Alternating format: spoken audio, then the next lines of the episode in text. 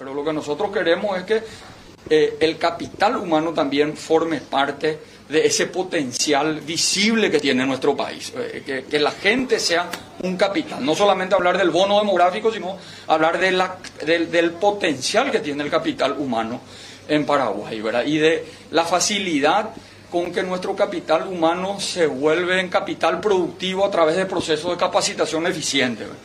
Y bueno, y de todo eso estuvimos hablando, hay muchos programas interesantes que está haciendo el Ministerio de Trabajo y realmente, bueno, yo estoy muy satisfecho con, con el trabajo de todo el equipo. Seguramente hay, no sé, a mí me tardó dos, dos horas y tanto en escuchar todo lo que se ha hecho acá. No sé si ustedes van a tener la paciencia de, de, escucharle a las ministras y a todos los viceministros, ¿verdad? Pero realmente es un gran trabajo y bueno, mi presencia acá, reitero, es para reconocer ese trabajo Obviamente también hablamos sobre este un año, siete meses que todavía nos queda al frente de nuestras instituciones para poner el mayor de los empeños en este año que parece ser un año de recuperación. Ojalá Dios nos bendiga y ya sea un año de recuperación, de salida, donde de vuelta al Ministerio de Trabajo va a ser fundamental para llegar a esos sectores que todavía eh, están buscando trabajo y no lo tienen. Hay todavía una gran capacidad, dimos los números en mujeres, por ejemplo, fueron las más afectadas las mujeres de centros urbanos las que perdieron el trabajo en pandemia.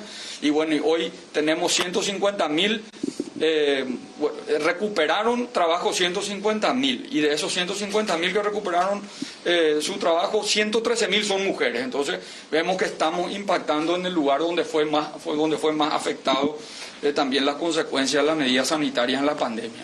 Y bueno, pero hay todavía mucho que hacer queremos que el Paraguay eh, siga disminuyendo su tasa de desocupación y queremos seguir profundizando en políticas públicas que permitan eh, construir una mayor interacción entre la capacitación y lo que requiere el mercado laboral. Y bueno, y eso depende mucho de que este año hagamos todo el esfuerzo para que salgamos con mejores números todavía y que la gente pueda encontrar trabajo digno y garantizar también el derecho de los trabajadores, que haya, que la fortaleza del Paraguay también sea la paz laboral, lo que tiene Paraguay en términos de una fortaleza por la paz laboral que hay en este país, a lo mejor no lo valoramos nosotros porque no vivimos lo que viven otros países en términos de lo que significa la paz laboral para la inversión, ¿verdad? Y bueno, y tratar de mantener esa paz laboral dentro del marco de la justicia, ¿verdad? Y de la justicia laboral también. Entonces, son desafíos interesantes que tenemos nosotros y que va a seguir teniendo nuestro país.